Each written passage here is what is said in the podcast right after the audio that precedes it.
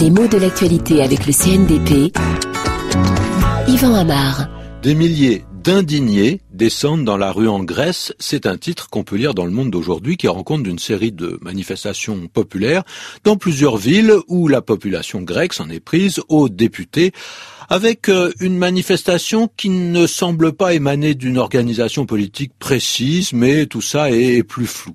Alors, on parle d'indignés en Grèce, comme on en parlait il y a peu de temps en Espagne à propos de manifestations un peu similaires.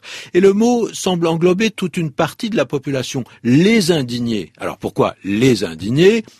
Peut-être parce que les manifestants n'ont pas de position politique très claire, ni même de revendications précises, mais simplement ils sont mécontents, exaspérés, et ils se tournent vers une catégorie qu'ils rendent responsable de beaucoup de maux.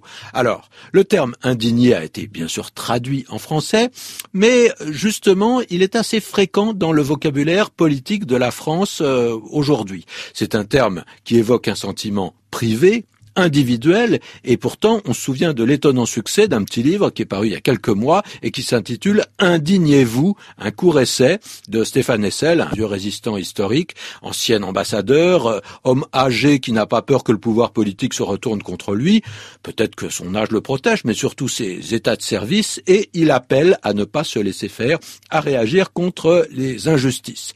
Donc l'indignation, c'est une idée qui est dans l'air du temps, et qui semble intégrer le vocabulaire et peut-être l'espace politique. L'indignation, mais non pas l'indignité. Parce qu'attention, les deux mots, non seulement ils sont différents, mais ils sont pratiquement opposés.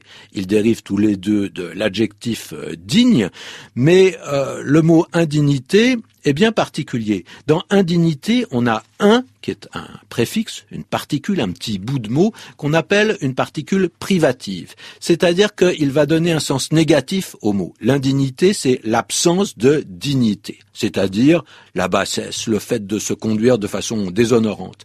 Alors que l'indignation n'a rien à voir. Le préfixe un de indignation n'est pas négatif et le mot renvoie à un sentiment. L'indignation, c'est un sentiment de colère et même de révolte contre une chose, un spectacle, une situation qui ne doit pas laisser indifférent. Donc l'indignation, c'est le fait d'être indigné, bien sûr, en d'autres termes, être outré, être scandalisé parce qu'on est mis en face de quelque chose d'inadmissible, qu'on ne doit pas tolérer, qu'on ne peut pas accepter sans agir ou en tout cas réagir ou simplement peut-être dire ce qu'on en pense. C'est une réaction personnelle, individuelle à une situation qui semble vous dépasser et qui est plus vaste. Et c'est ce rapport entre l'individuel et le collectif qui donne toute sa grandeur au mot indignation.